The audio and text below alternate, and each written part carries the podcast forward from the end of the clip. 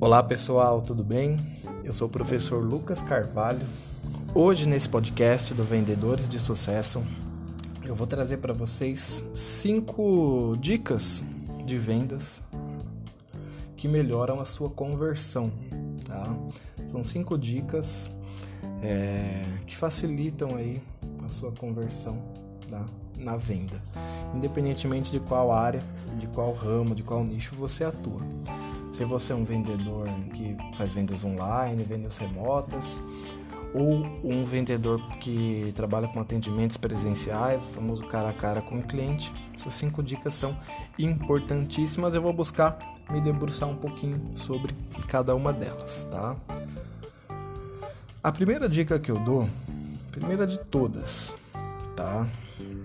É, você precisa ter a certeza e acreditar de que aquilo que você está oferecendo está ajudando o seu cliente. Você não, não deve vender por vender. Óbvio, o objetivo de uma venda é sim o retorno financeiro, lucro, seja você um dono do seu próprio negócio ou a comissão, né? é, se você for um representante, um vendedor de uma empresa, a tão famosa comissão. Entretanto, uma dica principal para você agregar valor na sua venda é, é, não apenas acreditar, mas ter a certeza de que aquilo que você está oferecendo está ajudando os seus clientes. É, você com certeza deve conhecer muito bem o seu produto ou serviço, certo? Bem, se você não conhece, está na hora de conhecer, tá? Saber todos os benefícios, qualidades, e até os pontos fracos dele. Eu tive um, um, um, um gerente há uns anos atrás, quando eu trabalhava com vendas em uma, em uma empresa. É, isso já faz uns, uns 6, 7 anos.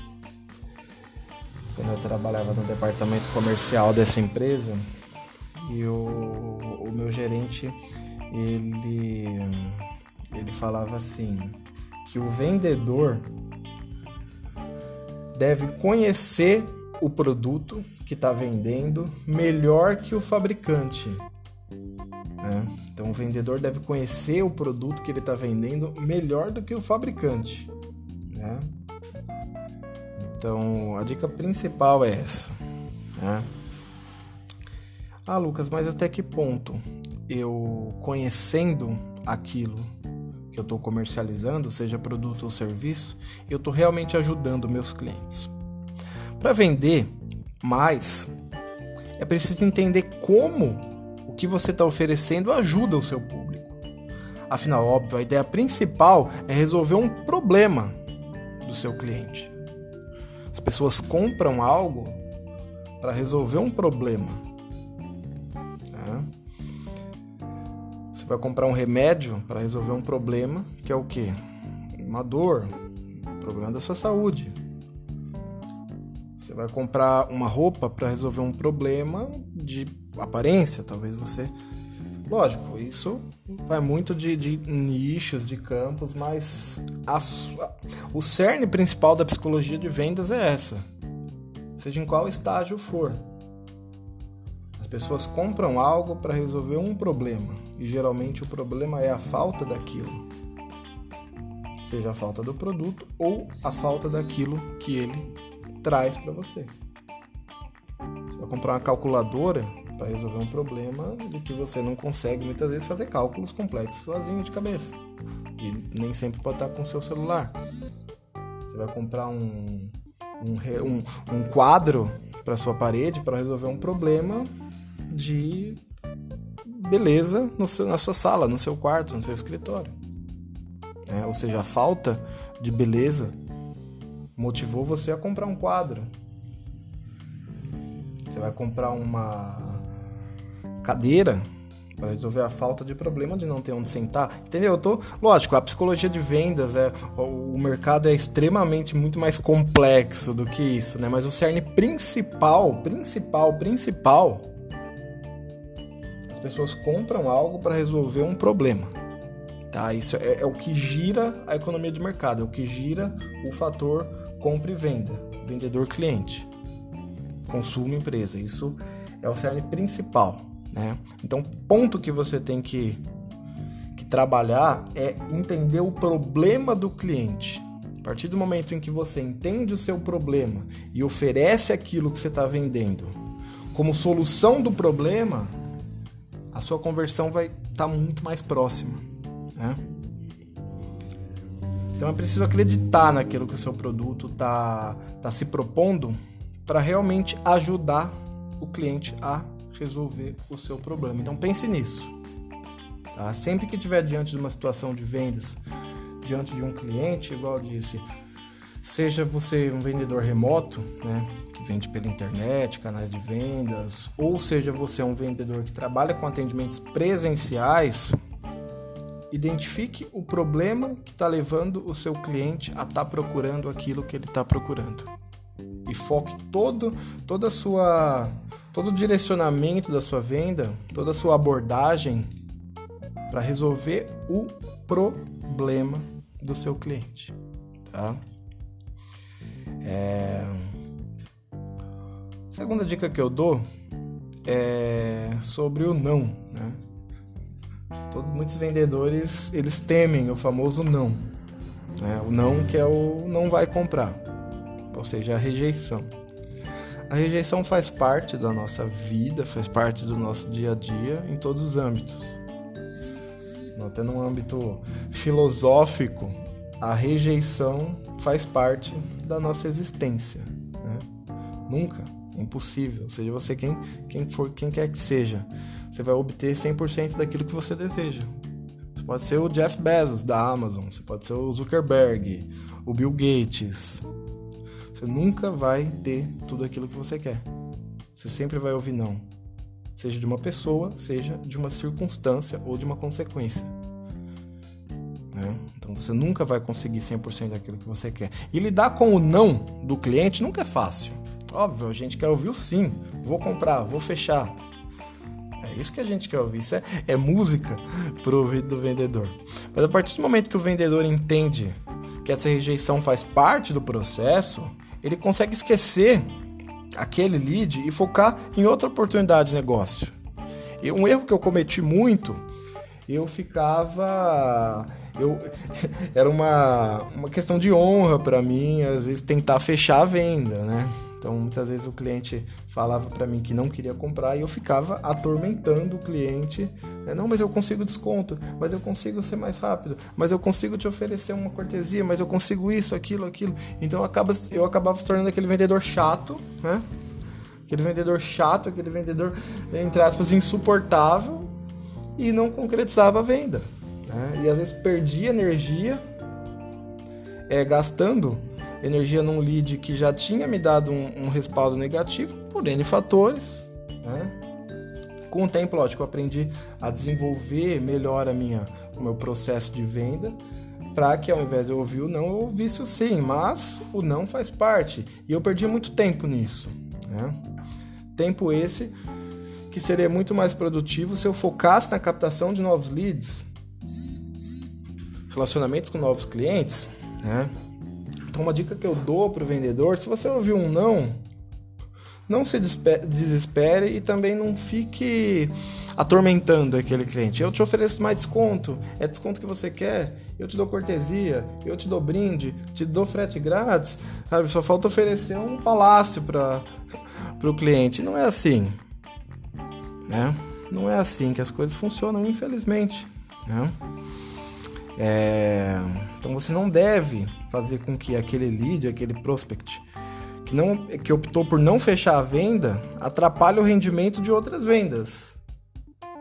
Lógico, às vezes o, não ele é um pouco mais frustrante assim, principalmente de acordo com o seu ramo de atuação, né? Quanto mais valor agregado tiver o seu produto, mais isso vai. Por exemplo, se você trabalha com vendas em uma loja de grande movimentação, né? de pequenos produtos, é, produto de beleza, maquiagem, para citar exemplos, né? Produtos pequenos, roupa, enfim. Às vezes o cliente não, ah, só viu, não gostou, virou as costas foi embora. Talvez para você tudo bem, virou as costas, atendeu outro, aquilo faz parte. Agora, se você trabalha mais com uma venda consultiva, Né? Por exemplo, você vende maquinários, imóveis, é, insumos. Às vezes você fez lá quatro, cinco, seis reuniões com o cliente, se deslocou, é, fez a reunião cansativa, trocou inúmeras mensagens, inúmeros e-mails, minutos a fio de telefonemas, né? E chegou no final, não concretizou, é um pouco mais frustrante, com certeza. Isso faz parte da psicologia. Mas o que eu digo é o famosíssimo bola pra frente. Tá? E mais pra frente eu vou falar um pouco sobre como manter um relacionamento para esses clientes não concretizados, né? Então, a partir do momento em que você sabe trabalhar esses leads que não concretizaram, um, um marketing de relacionamento, é, a chance de mais para frente eles comprarem com você é altíssima. Mas para isso você não precisa ser aquele vendedor chato que mesmo depois do cliente falar o não, você fica insistindo para que ele comprar. Aí que ele não vai comprar mesmo. Ele vai comprar de qualquer outro menos de você. Então mais para frente eu vou ensinar, vou dar algumas dicas aqui de como a gente se relacionar com esses leads, né? Não clientes, mas leads. Clientes, tem gente que prefere falar leads, é um pouco mais charmoso. Tem uns que são mais clássicos, preferem falar clientes. Mas eu vou ensinar como a gente abordar, trabalhar esses clientes que disseram não tá? É... Uma outra, a terceira dica que eu dou, tá? Que é uma, uma dica muito, muito importante também, tá? Eu separei aqui cinco dicas. Lógico que se eu fosse falar para você todas as dicas que um vendedor precisa, eu ia falar 100, 200, 500, né? Mas separei algumas aqui é, não que uma seja mais importante que a outra, mas apenas, tá? Então, uma dica, a terceira dica que eu dou é sempre se comprometa a fazer aquilo que você pode e entregue mais daquilo que você pode. Como assim? Ficar na mesma nunca é uma boa ideia. Né? Os melhores vendedores são aqueles que sempre surpreendem o cliente. Eu lembro muito do, do filme Lobo de Wall Street.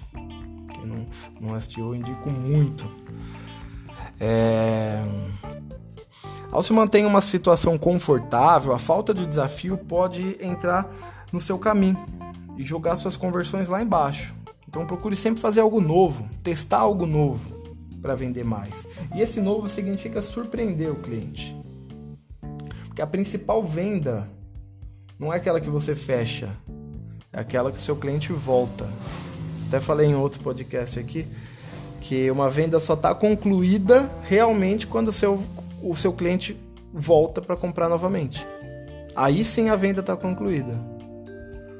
Né? Então, tão importante conquistar novos clientes é fidelizar clientes. Lógico, gostei anteriormente. Existem nichos e nichos, né?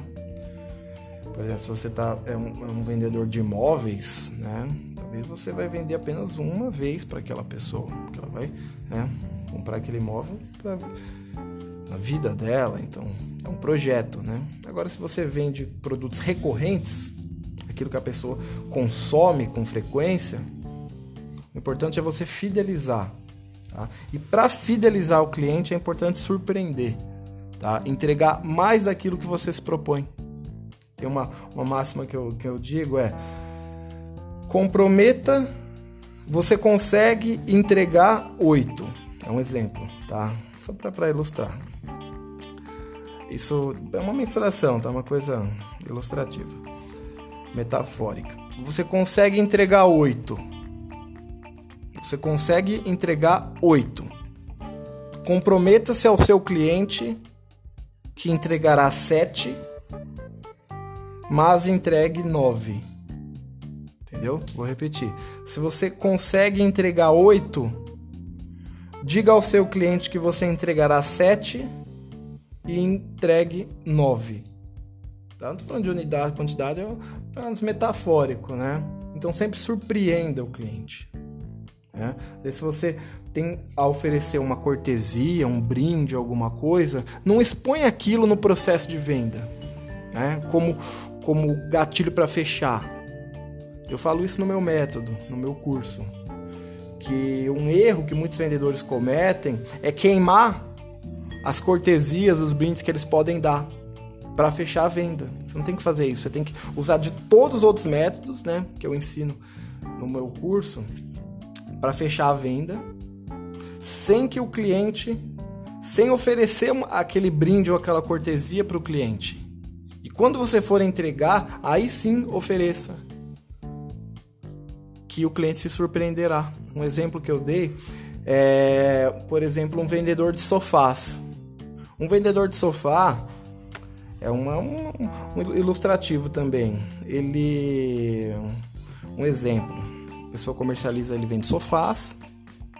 E ele tem um grande estoque de almofadas. Que ele costuma dar de brinde para os clientes. Geralmente um jogo com quatro almofadas. Ele dá de brinde.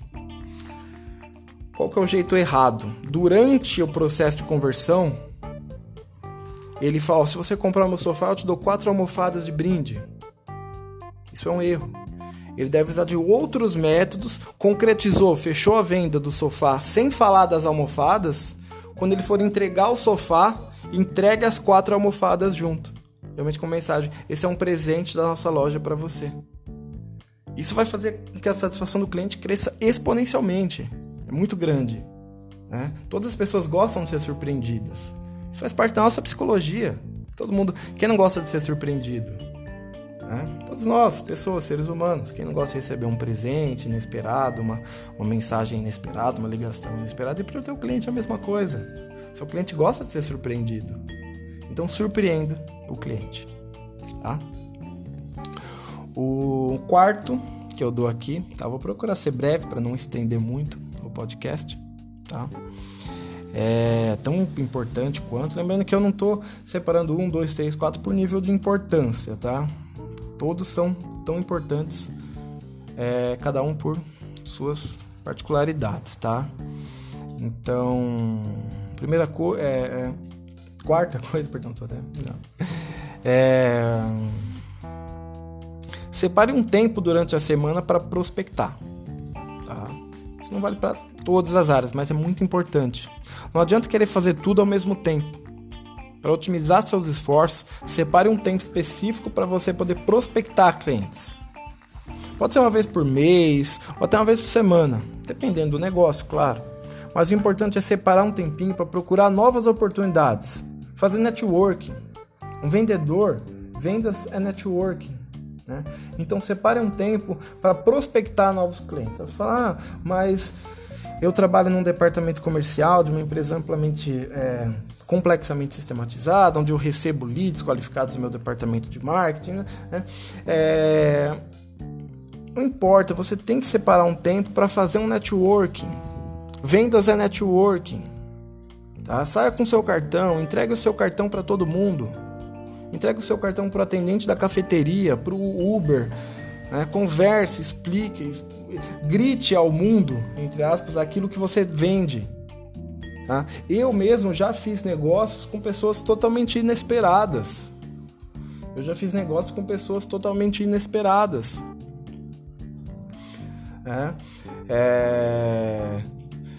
Eu conheço muita gente, muita gente aí que é, vai em eventos para fazer networking mas não faz networking no dia a dia. Né? Paga caríssimo ingressos de congressos, feiras, seminários, simpósios para fazer networking, mas esquecem de fazer o networking do dia a dia. O que é o networking do dia a dia? Cara, todo mundo precisa saber do seu ciclo, sim, não apenas família e amigos, né? Mas o seu ciclo social de, de consumo, de, de estabelecimento como cidadão precisa saber aquilo que você faz. Por quê? Muitas pessoas elas vão propagar aquilo, né? Então, o atendente da padaria deve saber, vamos supor, um exemplo, você vende carros, né? Você trabalha numa, numa loja de carros, você é vendedor de carro. Cara, todo mundo precisa saber que você vende carro. O atendente da padaria precisa falar, ô, o, o fulano, o João a Maria, ah, ele vende carro. Todo mundo precisa saber, o atendente do mercado, da quitanda, do açougue, o, o jornaleiro, o vizinho.